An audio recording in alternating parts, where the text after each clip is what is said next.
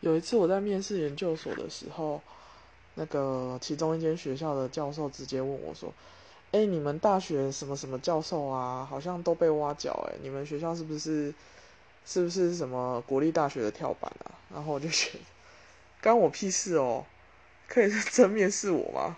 可以不要问那些没有相干的事情吗？请问我我的大学教授怎样怎样是可以代表我这个人吗？